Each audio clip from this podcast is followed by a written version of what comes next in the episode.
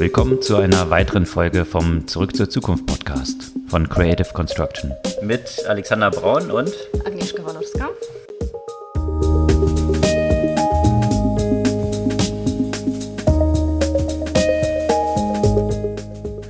Was gab's Neues letzte Woche?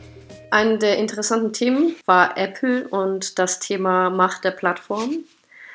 Wir haben ja mhm. schon den letzten Podcast, ich weiß nicht, ob letzte Woche oder vorletzte Woche darüber gesprochen, wie Google immer mehr Services äh, direkt in die Suchmaschine integriert. Da kamen gerade auch äh, wieder neue, können wir vielleicht nochmal später drüber sprechen.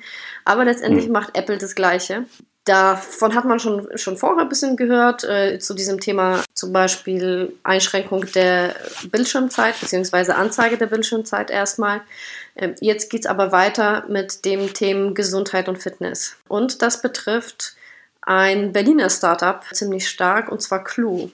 Clue ist eine App für Frauen für das Monitoring vom Zyklus und eine der populärsten oder wahrscheinlich die populärste äh, App in diesem Bereich, relativ äh, weit oben in der äh, Kategorie von Apple eben Health und Fitness. Und Apple baut ja kräftig die ganze Zeit deren Healthcare-Informationen aus und ähm, möchte letztendlich die Funktionalitäten von Clue äh, weitgehend in die native Gesundheits-App äh, integrieren. Das ist natürlich äh, ziemliches, ziemliches Dilemma für viele Startups, äh, die, die eben solche populäre Applikationen entwickeln. Wenn hm. das gerade in die Strategie, äh, Entwicklungsstrategie der Plattform reinpasst, dann werden halt einfach viele der Funktionen übernommen und es ist relativ schwer, äh, dagegen, dagegen anzukämpfen. Das fällt ja auch so in diese ganze Kategorie rein äh, der Diskussion, die man von anderen Plattformen hatte, wie Amazon, wo Amazon natürlich einen Informationsvorsprung hat genau. äh, gegenüber den Händlern. So hat Apple einen Informationsvorsprung über den eigenen App Store. Mhm wo entsprechend diese Apps dann runtergeladen werden. Und ich glaube, das war auch in diesem Artikel so ein bisschen betrachtet, ne? inwiefern mhm. diese Position dort entsprechend ausgenutzt wird, um dann auch zu identifizieren, was was läuft. Sehr erfolgreich für Apple genau. sein könnte und mhm. äh, sich für die lohnt, wiederum in ihr eigenes Product Offering in irgendeiner Form zu integrieren. Mhm. Ja. Also da wird sicherlich äh, auch noch eine spannende Entwicklung sein. Diese ganzen Anstrengungen von den Justizbehörden in den USA sind ja da verstärkt worden, eben genau gegen diese Plattformen. Mhm. Äh, Google, Apple, Facebook, Amazon sich dort anzuschauen, inwiefern die ihre Position dort ausnutzen und zum Nachteil der anderen Player in diesem Markt dann agieren.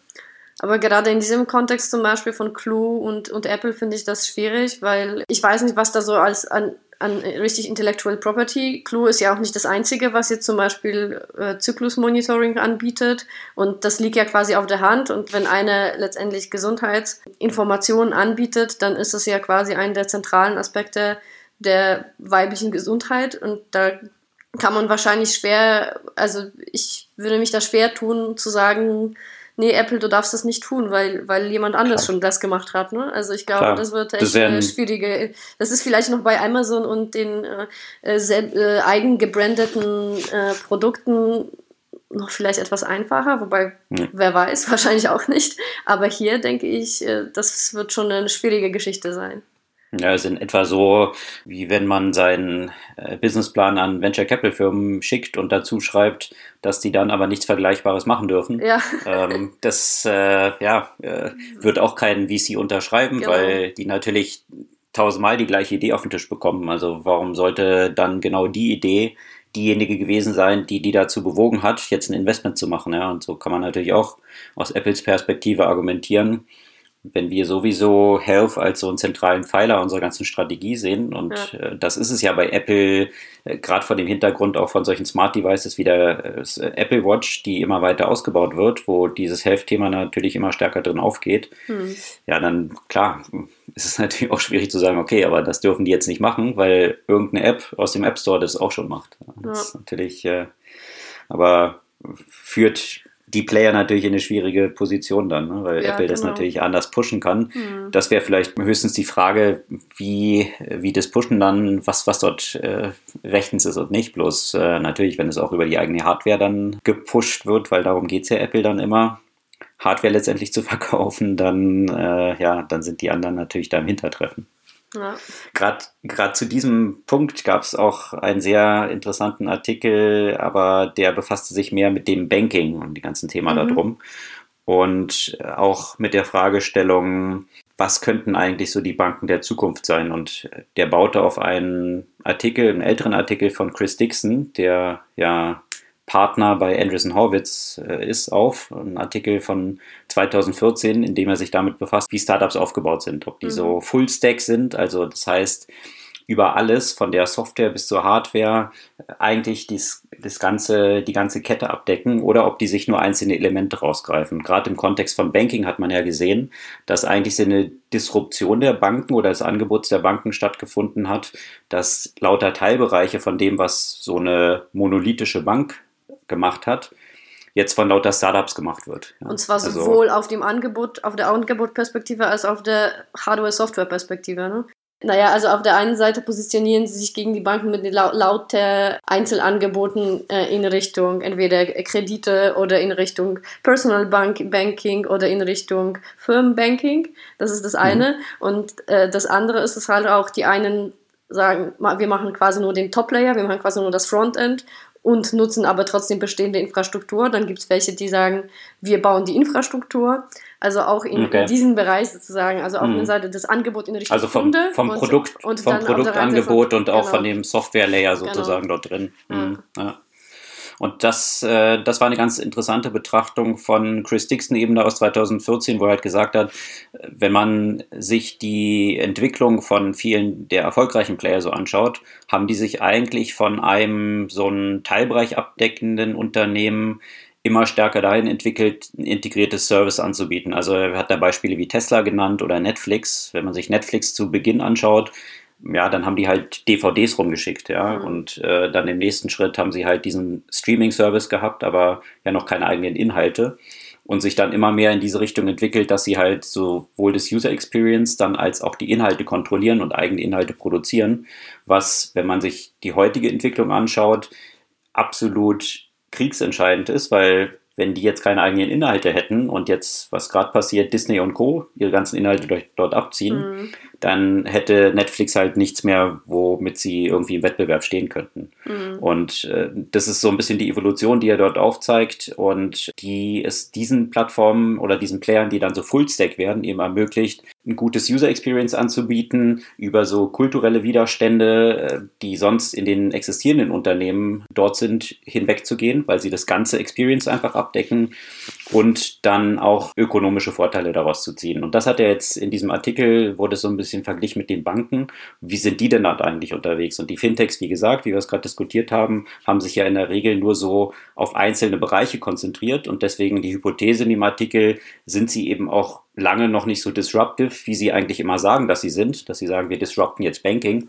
Letztendlich disrupten sie halt vielleicht höchstens so einen kleinen Teilbereich daraus und haben dann das Problem, irgendwie die Zahlungsbereitschaft von den Kunden zu bekommen, weil selbst wenn jetzt ein Teilbereich für mich als Kunde sehr relevant ist, wenn ich halt von der Bank zehn verschiedene Services benötige, mhm. ist die Zahlungsbereitschaft halt sehr gering, wenn ich dann mit zehn verschiedenen Einzel-Startups irgendwie, irgendwie eine Relationship habe und jedem irgendwas zahlen muss. Ja? Und das ist halt die Schwierigkeit und konsequent betrachtet bringt der Artikel dann aber eben so auf, dass er sagt, wenn man sich aber Banken anschaut, sind die eigentlich auch nicht Fullstack. Ja? Sowohl auch was die Software angeht, was sie nutzen, das was du halt erwähnt hast, die nutzen ja in der Regel auch irgendwelche Core-Banking-Systeme, die von, von jemand anderem kommen, als auch was das Angebot angeht angeht, weil sie ja von den, ja, von den Zentralbanken wiederum abhängig sind in dem, was sie machen können, aber auch bei Überweisungen ins Ausland und Kreditkartenunternehmen und so weiter.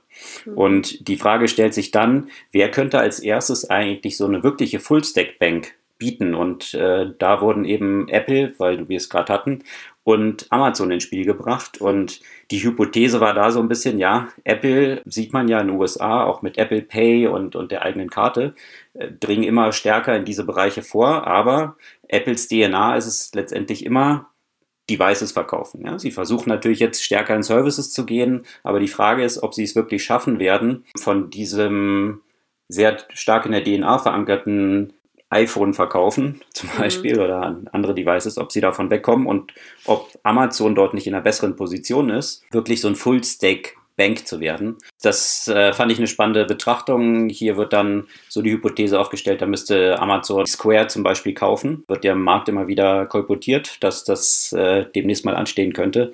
Äh, und dann wirklich diesen Move von Amazon Richtung einer Full-Stack-Bank dann Da müssen sie zumindest auch, auch wegkommen von diesen äh, peinlichen Kreditkarten, die sie im Moment äh, haben. Ne? Diese Erfahrung hast du ja letztens gemacht das, mit der Amazon-Kreditkarte. Äh, die ist, ja genau, das, äh, das zeigt genau das Problem auf. Ja.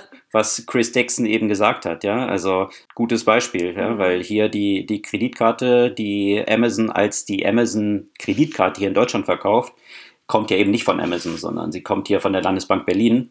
Mhm. Und das User Experience dieser Kreditkarte, um es mal ganz, ganz vornehm auszudrücken, ist also scheiße. das, das steckt wirklich so irgendwie gefühlt in 1995 äh, mhm. fest. Das ist wirklich abenteuerlich. Mhm. Was mich auch so ein bisschen wundert, dass, dass Amazon tatsächlich die ja immer so auf dieses Customer Experience setzen, dass die so eine Partnerschaft dort eingehen, weil das ja schon negativ sich auf diese Brand abfärbt. Ja. Und, aber ich denke, das ist halt so ein erster Move, den Amazon in diesem Bereich macht. Ich glaube, wenn man sich die Geschichte anschaut, wie Amazon in solche Märkte mhm. vorgeht, wird es ja Amazon auch nicht verborgen geblieben sein. Aber ob sie jetzt Deutschland hier als den den High-Priority-Markt ansehen oder ob die eher sagen, äh, in den USA erstmal ein paar Sachen ausprobieren und dann nachher wiederum versuchen, mhm. es global irgendwie auszurollen. Äh, ja, und in der Zwischenzeit nimmt man halt noch ein bisschen Geld mit, die, die was sich aus so einer Partnerschaft äh, mit, mit der Bank hier in, in Deutschland dann beispielsweise ergibt.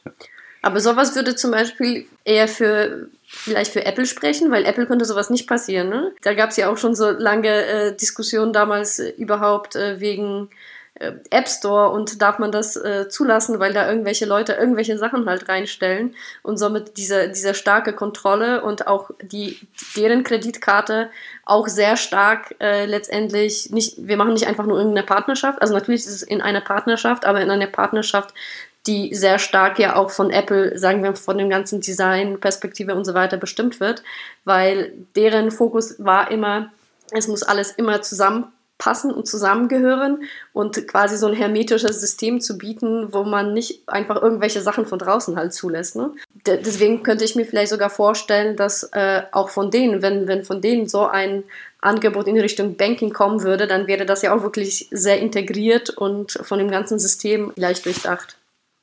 Ja, vor allem bei Apple immer sehr stark dadurch getrieben, dass sie eben diese User Experience definieren. Genau. Also ich glaube, so, so ein Move, wie wir jetzt hier mit der Amazon-Kreditkarte in Deutschland gesehen haben, den würde es von Apple nicht geben. Eben, also die, die machen jetzt den Move mit, äh, mit der Apple Card. Ähm, natürlich ist auch eine Bank dahinter, wo sie eben in Partnerschaft mit Goldman Sachs das auf die Straße bringen. Bloß äh, Apple hat bis ins Kleinste definiert, wie genau das aus der genau. UX-Perspektive ablaufen muss, dass es wirklich ein ganzheitliches Experience ist. Und wenn die jetzt sagen, okay, das rollen wir jetzt in Deutschland auch, dann sind die Banken also die hier existierenden Retailbanken, äh, Goldman ist, hat da ja keinen Stake drin, sind dann raus aus dieser Gleichung. Ne? Und deswegen, klar, ist durchaus die Frage, wie Apple dann hier vorgeht und wie sich die Banken auch hier, und das hat ein anderer Artikel sehr interessant beleuchtet, wie die sich halt hier auch differenzieren können, ja, weil mhm. APIs werden immer ein wichtigerer Faktor und äh, wie sind die hier in Deutschland aktiven Banken dort eigentlich unterwegs, gerade vor dem Hintergrund der PSD2, wo sie sich ja immer weiter öffnen müssen, halt regulatorisch auch vorgeschrieben. Und die meisten Banken haben das aber wirklich nur bis zum absoluten gesetzlichen Minimum getan mhm. und nicht wirklich eine offene API-Struktur geschaffen, wo sie Services über dieses gesetzliche Minimum anbieten. Und die Quintessenz dieses Artikels oder dieser Analyse war dann, es gibt einige Banken, die das aber tun, und zwar bauen die eben auf einer eigenen Plattform auf. Die meisten anderen nutzen halt White-Label-Plattformen und sind damit auch ziemlich limitiert gegenüber dem, was sie jetzt Entwicklern anbieten können. Mhm. Aber hier in Deutschland zum Beispiel die Deutsche Bank, die Commerzbank, Fidor und Star Finance oder Starfinanz äh, wahrscheinlich eher, äh, die haben eigene Plattformen gebaut und gehen damit mit diesem Ansatz auch von den APIs, die sie anbieten, eben weit aktuell schon über die gesetzlichen Anforderungen hinaus. Ja, spannender Bereich äh, auf jeden Fall. Ich frage mich, wie weit das ja auch mit, mit der Apple Card auch geht in Richtung, äh, weil letztendlich, wenn wir darüber gesprochen haben, dass die jetzt zum Beispiel im Gesundheitsbereich bestimmte Apps einfach in ihre Kernangebote integrieren, warum sollen sie nicht äh, so sowas wie in N26 zusätzlich zu der Karte, ne? dass das nicht nur eine Karte ist, sondern es ist irgendwann mal mhm. das gesamte Konto und so weiter. Ja?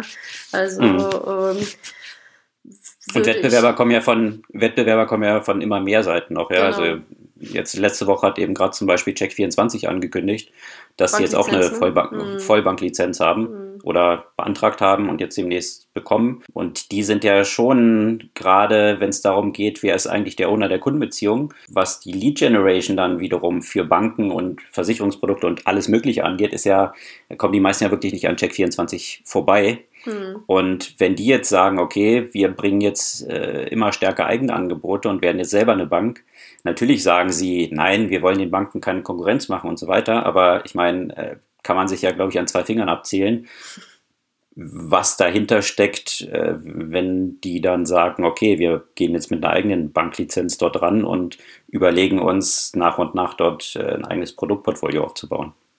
Es wurde auch im, im Zuge der Diskussion um, um Finanzen auch spekuliert, ob äh, Apple jetzt auch mit, der eigenen, mit einer eigenen Kryptowährung rausgehen würde oder rausgehen mhm. müsste, weil eigentlich waren sie in diesem Bereich bisher jetzt nicht so wahnsinnig aktiv. Hast du dazu schon mehr irgendwas gelesen, was sich das da tut, ob diese Gerüchte irgendwie begründet sind oder ist es erstmal nur eine Spekulation? Nee, nicht wirklich. Hm. Nicht wirklich. Aber was ich auch spannend fand, eben gerade von dem, was du, vor dem Hintergrund, den du vorhin erwähnt hattest, Apple und das Kontrollieren des Ökosystems über geschlossene Plattformen, die Entwicklung, die sich in Bezug auf die Security dort abgespielt hat. Mhm. Also dort war es ja, man kannte das ja klassisch so aus der PC versus Mac-Welt. Hm. Das PC ist immer sehr anfällig für Viren waren. Natürlich, weil die Audience so groß war. Viel mehr Leute nutzen halt einen PC, zumindest als das PCs noch so das Device waren, als es jetzt Mac war. Und deswegen mhm. haben sich die Leute, die jetzt versucht haben, diese Systeme irgendwie mit Viren anzugreifen, primär darauf konzentriert. Und deswegen hauptsächlich war natürlich irgendwie Mac OS dann irgendwie sicherer. Das hatte sich zunächst dann auch auf die Smartphones so weiterentwickelt. Ja, also dass irgendwie Android so als die äh, naja, anfälligen galten. Insbesondere der Store ist ja wesentlich offener, als es jetzt irgendwie so der mhm. App Store von Apple ist. Unterdessen hat sich das aber umgedreht. Und das ist ganz interessant, was der Hintergrund davon ist, weil äh, das Android-System ist ja ein ziemlich fragmentiertes System. Das heißt, es sind parallel eben zig Versionen von Android auf dem Markt, weil mhm, alle Statistiken ja zeigen, was die, was die Updates angehen. Ja, wenn ein neues Update für iOS rauskommt, ist es innerhalb von wenigen Tagen haben, das die meisten Leute schon installiert. Mhm. Bei Android ist das nicht der Fall. Und das macht es für Hacker jetzt wesentlich schwieriger, ein Entry Point zu finden, der dann wirklich über alle Devices hinweg funktioniert. Mhm wohingegen das bei iOS nicht der Fall ist. Und wenn ich bei iOS eine Lücke im System finde, dann funktioniert es über alle Devices hinweg, mehr oder weniger. Und das hat jetzt dazu geführt, dass solche Zero-Date-Exploits, ja, die Access zu diesem Betriebssystem ermöglichen, jetzt bei Android für 2,5 Millionen Dollar gehandelt werden, für iOS nur noch in Anführungsstrichen 2 Millionen Dollar, was so ein bisschen zeigt, welche tatsächlich kniffliger sind zu finden und äh, was so ein bisschen an diesem Image, dass jetzt iOS so die sichere Plattform ist, äh, kratzt. Und, und äh, da war ja auch diese ganze Geschichte, die jetzt herausgekommen war, dass wahrscheinlich eben aus China gesteuert, eben einzelne Websites, da müsste man auch nichts installieren, wenn man die mit einem iOS-Device besucht hat konnten die Betreiber dieser Websites eben Kontrolle über das ganze Gerät äh, gewinnen. Und äh, wie man dann rausgefunden hat, eben steckt da höchstwahrscheinlich China hinter, mit dem Ziel, die Geräte von Uiguren entsprechend zu infiltrieren und ohne deren Wissen dann dort vollen Zugriff zu erlangen. Mhm. Und das war natürlich gerade aus der Perspektive, die Apple immer so mit Privacy und Security auch transportiert, natürlich sicherlich nicht sehr zuträglich der Brand von Apple vor diesem Hintergrund dort. Apropos angekratztes Image, gutes Stichwort. Ich komme nicht umhin, um wieder WeWork, WeWork. zu erwähnen. Ja, also äh, darüber haben wir jetzt ja schon häufiger berichtet und ich glaube, jedem Zuhörer ist ziemlich klar geworden, was so meine Einstellung zu WeWork und nee, also WeWork als Geschäftsmodell bitte. ist. Kann man gerne irgendwie so zum Anfang des Jahres zurückgehen. Also äh, das hält sich so in Grenzen, wie, wie begeistert ich von dem Geschäftsmodell von, von WeWork bin. Mhm. Oder vor allem auch deren Bewertung, äh, mhm. die ja bis vor kurzem noch bei 47 Milliarden stand. Und da sollten sie jetzt zu dieser Bewertung auch in dieser Richtung natürlich an die Börse gehen. Das war ja angekündigt. Jetzt hat es natürlich im Zuge dieser Veröffentlichung dieses IPO-Papers sozusagen hat es dann natürlich viele Diskussionen gegeben, weil dann so Sachen aufgepoppt sind, wie äh, dass sich Neumann, also der, der Gründer Adam Newman, da entsprechend bereichert hat, dass er die Brand Wii dann selbst an die eigene Firma verkauft hat für 5,9 Millionen. Das hat er jetzt rückabgewickelt, ja, finde ich mhm. auch interessant, ja, und das Wort von WeWork bestand nur aus Männern, da hat es auch viel Kritik gegeben, jetzt hat er da eine Frau nominiert, und das Interessante finde ich halt, dass natürlich diese Entwicklung jetzt erst stattfinden, nachdem öffentlicher Aufschrei dort stattgefunden hat. Mhm. Also, dass jetzt bei Adam Newman so ein plötzlicher Shift of Consciousness stattgefunden hat, dass er plötzlich denkt, oh, ich will eigentlich diese 5,9 Millionen gar nicht haben oder ich will Frauen im Board haben, dass es dort diesen öffentlichen Push für brauchte, mhm. äh, lässt mich, was die Corporate Governance des Unternehmens angeht, nicht sonderlich optimistischer werden. Und jetzt ist die ganze Sache noch ein bisschen weiter eskaliert und zwar ist jetzt rausgekommen, dass Softbank, der, die ja ein Hauptinvestor dort in WeWork sind, anscheinend Diskussionen jetzt mit WeWork führen, ob der IPO-Preis eben auch zu einer Bewertung von 20 Milliarden reduziert werden soll. Mhm. Und das ist natürlich schon, das ist natürlich mhm. schon äh, eine Riesenstory. Wenn vor kurzem die Company noch 47 Milliarden wert war, anscheinend gab es dort im, äh, in den ersten Voruntersuchungen viel zu wenig Käufer, die bereit waren, zu diesem Preis irgendwie Aktien von denen zu kaufen das jetzt das zu mehr mich. als zu halbieren, mehr als zu halbieren auf 20 mhm. Milliarden, ja. Also gestern mhm. sind es noch 47 Milliarden wert, heute nur noch 20 Milliarden. Was genau ist in der Zwischenzeit passiert, mhm. dass äh, plötzlich das Business irgendwie weniger als die Hälfte wert ist und äh, wie viele, und da gehöre ich auch dazu, sagen, äh, ich glaube auch 20 Milliarden ist immer noch weit überbewertet. Mhm. Also wenn man sich irgendwie so bei 5 Milliarden in dieser Richtung findet, dann hat man immer noch, glaube ich, eine sehr aggressiv gepreiste Company. Ich glaube, auch die 20 Milliarden sind komplett überrissen mhm. noch. Ja. Aber das, das sehen wir jetzt aktuell und ich glaube, da spielen so ein paar Sachen mit rein. Äh, Softbank hat ja mit diesem 100 Milliarden Fund, den sie aufgelegt haben, da haben ja auch die Leute im Silicon Valley, gerade die VCs, auch immer über den Kopf geschüttelt, zu welchen Bewertungen und welche Summen Softbank dort Geld in Unternehmen gepumpt hat, weil ich meine, mhm. 100 Milliarden, die müssen auch erstmal investiert werden. Ja? Also deswegen war das wirklich so eine Inflationsmaschine, was irgendwie die Bewertung auch äh, angeht. Mhm. Und wie sich jetzt an den, äh, an den Kapitalmärkten zeigt, also Uber ist ja auch so ein Kandidat, wo Softbank viel Geld reingesteckt hatte. Und ja, die sind, seit sie an die Börse gegangen sind, ziemlich kollabiert, sind jetzt auf den tiefsten Stand gefallen und Softbank ist selbst mit den eigenen Investments, die hatten ja dort äh, 7,6 Milliarden investiert. Die eigenen Investments von Softbank sind jetzt nur noch 7 Milliarden wert. Hm. Also selbst mit ihren eigenen Investment haben sie jetzt schon 600 Millionen verloren. Und ich glaube, da sind die Märkte mittlerweile sehr viel kritischer geworden, welche Bewertungen sie glauben, sich wirklich am Markt durchsetzen zu lassen. Und wenn man halt so ein Unternehmen hat wie Uber auch, die Frage ist, wie die halt jemals Geld verdienen wollen mit jedem Dollar 25, der verdient wird, verliert Uber 25 Cent. Eigentlich müssten sie die Kosten senken oder die Preise erhöhen. Und beides scheint nicht wirklich realistisch zu sein, weil mit den Entwicklungen, die sich dort abspielen, regulatorisch und Mindestlohn und so weiter, werden die Kosten eher nach oben gehen, weil der 80 Prozent der, Kosten sind eben die Fahrer. Mhm. Und die Preise, naja, da ist so eine Cutthroat Competition in dem Markt von Lyft im amerikanischen Markt, aber weltweit dann auch lauter Playern, die dort unterwegs sind, dass es auch unrealistisch ist, dass sie hier die Preise erhöhen können. Ja, also von daher wird sich diese ganze Gewinn- oder vielmehr Verlustsituation eher noch weiter negativ entwickeln, sodass es für mich höchst fragwürdig ist, inwieweit dieses Geschäftsmodell, was derzeit darauf beruht hat, dass es halt Investoren wie Softbank gibt, die eigentlich die ganzen Verluste subventionieren, äh, dass das jemals tragen wird. Mhm. Das zeigt man natürlich immer auf Amazon und sagt, naja, guck mal, Amazon hat am Anfang auch Verluste gemacht.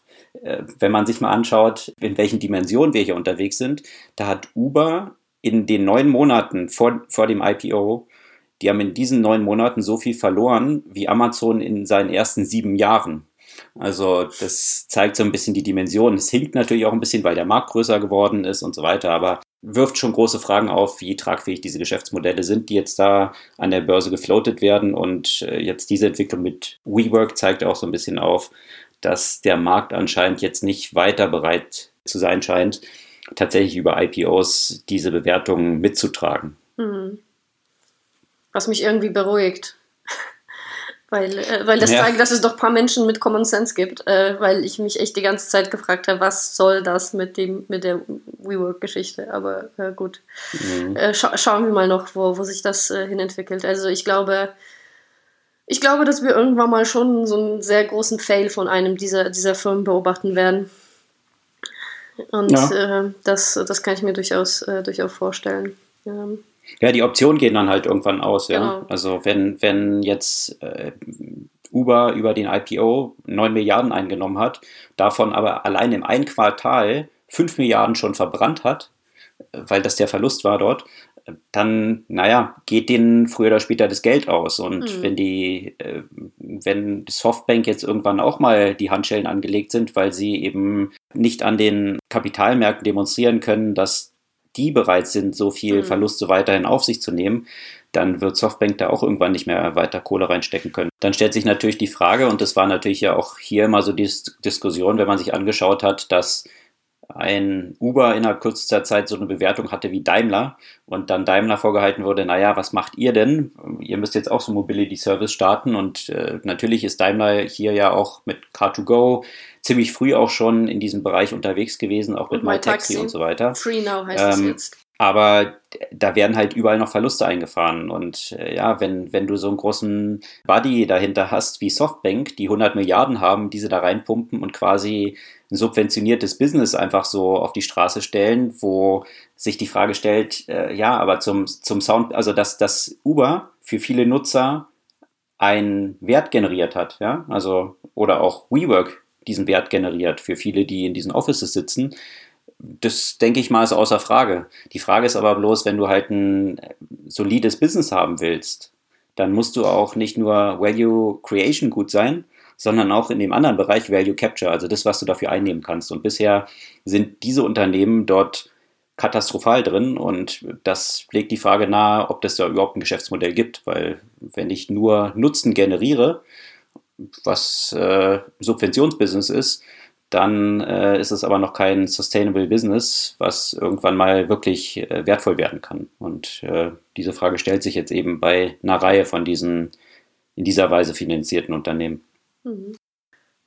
Was ich noch interessant fand, Google äh, hat eine Funktion eingeführt. Das ist jetzt vielleicht noch kein separates Business, aber erstmal eine Funktion der Empfehlung äh, für Videocontent. Und äh, das hat mich jetzt besonders interessiert, weil wir ja, ich weiß nicht wann das war, 2012, 2013, über so ein ähnliches äh, Startup damals nachgedacht haben wie kann man nicht nur nachgedacht schon ziemlich sogar, äh, genau, weiterentwickelt haben. genau so sogar äh, zumindest prototypisiert haben und so weiter und das dann zu dem Zeitpunkt dann äh, uns entschieden haben doch liegen zu lassen. War wahrscheinlich auch ein bisschen zu früh. Eben personalisierter TV Video Content das macht jetzt Google wird ausgelöst, wenn ein Nutzer sowas in die Suchmaschine eingibt wie äh, Something to Watch, äh, also was könnte ich jetzt gucken, also wenn, wenn der Nutzer eben noch keine klar, klare Vorstellung davon hat, was er jetzt gucken könnte. Und da werden alle möglichen Angebote aus den diversen Plattformen integriert. Äh, Netflix, Hulu, HBO, Prime Video, äh, was es nicht alles gibt.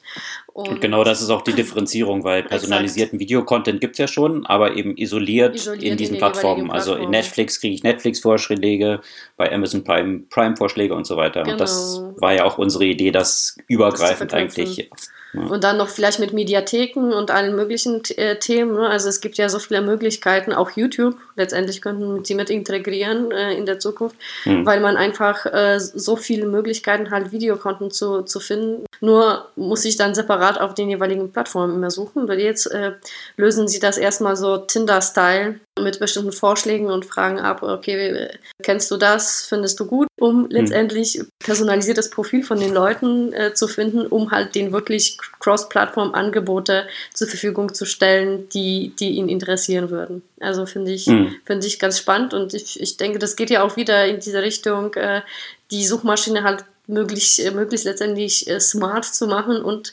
direkt auf die Bedürfnisse der, der, der, der Nutzer halt einzugehen und, äh, und nicht einfach nur dumm letztendlich bisher, wenn du eingegeben hättest, uh, what should I watch, hättest du einfach irgendwelche Artikel bekommen, indem du eine Liste bekommst. Und jetzt kriegst du wirklich so eine direkte Experience angeboten. Und das mhm. äh, finde ich ganz interessant. Apple versucht es ja, glaube ich, auch mit Apple TV, ne? genau, ne? dass die dann genau. so übergreifend die Angebote entsprechend machen. Aggregieren, ja. Die Frage ist, was sich dann dort entwickeln wird, weil Apple jetzt ja auch eine eigene Content-Plattform also ein Apple TV quasi herausbringen möchte und dort auch Geld investiert für die Produktion von eigenen Inhalten, ob die dann trotzdem weiterhin so in Anführungsstrichen Plattform-agnostik bleiben und die Leute eigentlich zu ihren Wettbewerbern dann hinleiten, wird sicherlich spannend sein zu sehen. Ja, ich glaube, dann wird es auch so eine ähnliche Konsequenz haben müssen wie jetzt mit den Elektrorollern. Ich kann mir nicht vorstellen, dass es lange so ein Markt funktioniert, der so fragmentiert ist, weil das am Ende für den Nutzer nicht unbedingt von Vorteil ist. Äh, wenn die, die viele von den ähm, Disney-Sachen zum Beispiel jetzt von, von Netflix abwandern und wenn ich hm. dann separat jede Plattform halt bezahlen muss, dann müssen entweder die Preise drastisch nach oben gehen oder es muss sich ein Player durchsetzen oder es muss irgendwelche Angebote geben, die dieser Player, die, die, die Inhalte dieser Player irgendwie aggregieren und wiederum, das wäre so ein Meta-Flatrate, wo ich quasi mhm. ein Flatrate für diese Inhalte bekomme. Also irgendwie. So wie es mit den Fitnessstudios hier genau. so Urban Sports Club und Co. sind, Class, Class wo ich auch keinen Bock habe, irgendwie jetzt in 20 unterschiedlichen Studios, wo mir vielleicht nur bestimmte Sachen daraus gefallen, mhm. jetzt jeweils eine Mitgliedschaft zu machen. Aber die Frage ist für mich dann, äh, aus einer Konsumentensicht macht das absolut Sinn. Ja. Die Frage ist für mich, aus der Anbietersicht. Äh, welch, welche dieser Plattformen tatsächlich ein mhm. Interesse dran hat, weil jeder möchte ja der Owner der Kundenbeziehung sein. Mhm. Und hier den entsprechenden Preis auch durchsetzen. Und äh, das wird, denke ich mal, sich noch eine Weile hinziehen. Aber klar, äh, das, das wäre eigentlich dieses Angebot, was es bräuchte. Bloß ob die Plattform so einem Anbieter dort den Access geben würden, um dann halt diese Inhalte, also da muss, der muss der Markt schon ziemlich gesättigt sein, mhm. sodass sie davon ausgehen, dass es jetzt einen zusätzlichen, äh, zusätzliche Einnahme bedeuten würde, versus der, der Kannibalisierung von Nutzern, die sonst direkt in der Plattform kunden würden und dort direkt Geld zahlen. Ja.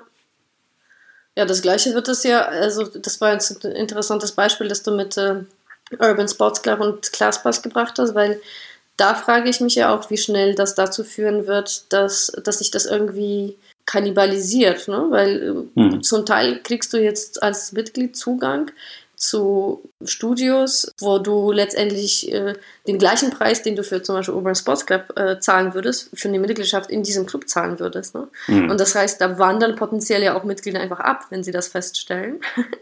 und, äh, und was wird die Konsequenz sein? Wird das die Konsequenz sein, dass alles, oder dass sie quasi nur die Dump Pipes sein werden und letztendlich nur die Räumlichkeiten und so mhm. weiter zur Verfügung stellen äh, und keine eigene Kundenbeziehung haben? Oder wird es irgendwann mal dazu führen, dass sich einige vielleicht dem doch verschließen, weil sie feststellen, nee, wir haben hier. Aber ist ja schon der Fall, oder? Mhm. Ich meine, wenn man sich anschaut, welche Studios darauf aktiv sind, dann sind es ja zumeist nicht unbedingt die, die schon ohnehin eine große Nachfrage haben, oder? Sondern mhm, eher so ein bisschen die, die noch Plätze zu füllen haben, oder?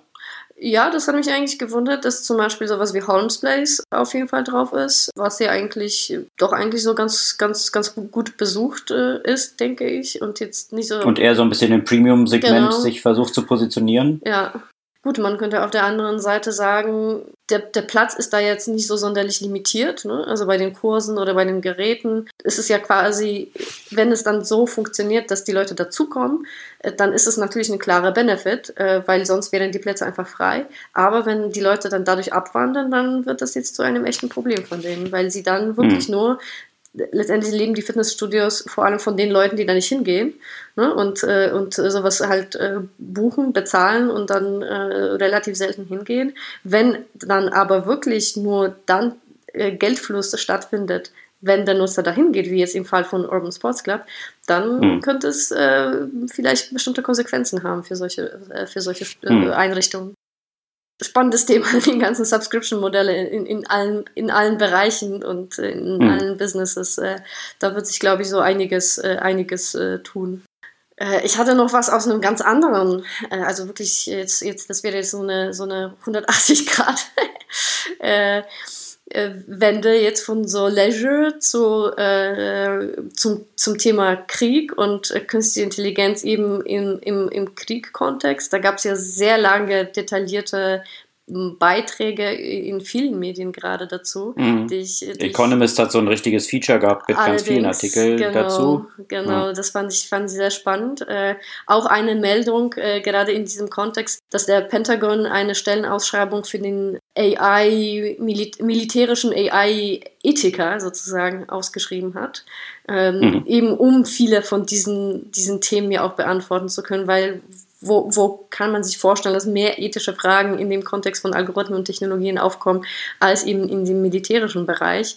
Also das muss man sich auf jeden Fall äh, durchlesen, weil da so viele Aspekte drin sind, die jetzt äh, quasi diesen Podcast jetzt sprengen würden. Bis hin zur Automatisierung von äh, Nuklearschlägen durch AI, die sicherstellen können, dass selbst wenn die Leute im eigenen Land schon nicht mehr leben, die AI trotzdem noch den Gegenschlag ausführt und also, ja. ja. so dramatisch wie es ist, aber diese, diese ja. Abschreckung ist ja so ein bisschen die Kalkulation, ja. dass keiner das machen wird, genau. weil der Gegner darauf antworten wird und AI könnte das dann sicherstellen, dass das in jedem Fall noch stattfindet. Interessante hm, Überlegungen und natürlich äh, ja, mit riesigen Konsequenzen, die da so dranhängen könnten. Ja, und das wird von all den großen Mächten natürlich kräftig investiert. Putin unter anderem hat eben gesagt, äh, wer, wer auch immer der Leader in diesem Bereich äh, wird, also eben militärische AI, der wird, ja, der wird die Welt Der Herrscher regieren. der Welt sein. Genau, der Herrscher ja. der Welt sein. Und entsprechend investieren alle kräftig. Ich finde es aber spannend, wie viele Themen da halt reinkommen, weil natürlich der öffentliche Diskurs geht ja immer um so autonome Waffen und Killerroboter und so weiter. Vieles, hm. an dem jetzt gearbeitet wird, äh, und, und ich glaube, das sind viele Aspekte, die von der ethischen Seite eher eine positive Auswirkung haben können, wie das gesamte Bereich der, der, der Datenanalyse, das zum Beispiel eben eher die Gefahr verringern würde, dass zum Beispiel unschuldige Menschen an so einem Angriff äh, sterben, was immer wieder passiert. Äh, also eben Auswertung von, von Bilddaten, algorithmische Auswertung von Bilddaten. Es werden jetzt schon extrem viele Daten gesammelt. Und mhm. im Moment ist eine der Probleme, dass die einfach viel zu wenig ausgewertet werden können. Und schon in diesen Bereichen wird natürlich jenseits von, von den autonomen Waffensystemen natürlich extrem viel gearbeitet und viel geforscht. Auf jeden Fall lohnt sich auf jeden Jedenfalls Fall. spannendes Feld mit vielen Artikeln, die jetzt gerade diese Woche dazu erschienen sind, posten wir alle wie gehabt auf unserer Podcast-Blog-Seite. Mhm. Gibt es sonst noch eine Buchempfehlung zum Beispiel? Ja, noch eine Meldung und eine Buchempfehlung, die damit äh, zusammenhängt. Ein AI-Startup hat es geschafft, innerhalb von äh, 21 Tagen 30.000 Designs für Moleküle zu entwickeln, die eine Grundlage für ein Medikament äh, gegen Fibrose sein konnte. Und mhm. äh, 46 Tage, um den ersten Test, also in vitro und in vivo, äh, an Mäusen. Und der ganze Prozess eben dauerte 46 Tage. Warum ist es relevant? Weil so ein Verfahren im Moment ohne Einsatz von Algorithmen Jahre dauert. Natürlich ist das mhm. längste an so einer Medikamenteentwicklung die klinischen Studien, die mhm. in drei bis vier Stufen erfolgen. Das dauert in der Regel so sechs bis sieben Jahre. Aber schon der Prozess der Entwicklung, also der Discovery, noch gar nicht Medikamentenentwicklung, sondern diese Discovery, dauert etwa mhm. drei bis sechs Jahre. Und diese drei bis sechs Jahre wurden hier auf diese 46 Tage verkürzt. Wenn man das nachher dann noch einsetzt, um die richtigen potenziellen Tester zu finden, genau. in, äh, lässt, sich, lässt sich über den Einsatz von AI wahrscheinlich auch dieser Genehmigungsprozess und äh, dieser Testprozess ja wahrscheinlich auch noch beschleunigen. Das wird ja sicher auch notwendig sein, weil man geht natürlich eh davon aus, äh, dass die klinischen Studien in der Zukunft komplett anders aussehen müssen, je mehr die personalisierte Medizin letztendlich mhm. weiterkommt. Und somit werden die Zielgruppen viel kleiner bis zu eben Zielvorstellung n gleich 1, weil mhm. äh, für jeden ein individuelles Medikament entwickelt werden kann. Allerdings, okay. wie gesagt, noch Vorsicht, mit Vorsicht zu genießen. Das ist alles äh, letztendlich Re Research. Da äh, sind wir noch relativ weit entfernt davon, dass so ein Medikament äh, tatsächlich an einen Patienten reinkommt. Aber auch wenn man Teil der Prozesse beschleunigen kann, ist es bestimmt ein, ein großer Gewinn an Zeit. Und das Buch, was damit verbunden war? Genau, und das Buch, was äh, damit verbunden war, ist interessanterweise ein deutsches Buch, Zukunftsmedizin von Thomas Schulz. Das mhm. Buch ist äh, sehr interessant und betrachtet äh, wirklich viele spannende Aspekte von Medizin und von der Innovation in Medizin und was sich da gerade tut, welche Unternehmen unterwegs sind. Also kann ich durchaus empfehlen. Okay, also die Buchempfehlung Zukunftsmedizin. Alle sonstigen Artikel, die wir hier besprochen haben, jetzt abgesehen von dem Buch, posten wir, wie gehabt und wie erwähnt, auf unserer Podcast-Blog-Seite. Und wir freuen uns natürlich wie immer auf euer Feedback und eure Kommentare und Empfehlungen von Themen, die wir jetzt vielleicht hier nicht so besprochen haben, die ihr auch mal spannend findet, hier mit einfließen zu lassen. Eine Sache, würde, äh, eine Sache habe ich noch vergessen. Und zwar hat jetzt nicht mit den Inhalten zu tun, aber ich bin am Donnerstag bei der Demexco. Da sind vielleicht auch einige, die unseren Podcast hören. Und da werde ich am Donnerstag um 12 zum Thema Algorithmenethik und äh, Richtlinien für künstliche Intelligenz diskutieren. Und äh, vielleicht ist da der eine oder der andere da und hat äh, Lust auf einen Kaffee, dann meldet euch gerne. Also geht vorbei, sagt Hallo. Agnieszka wird auf der Demexco dort entsprechend da sein. Ansonsten hören wir uns alle wieder in einer Woche zur nächsten Folge von unserem Podcast. Bis dann.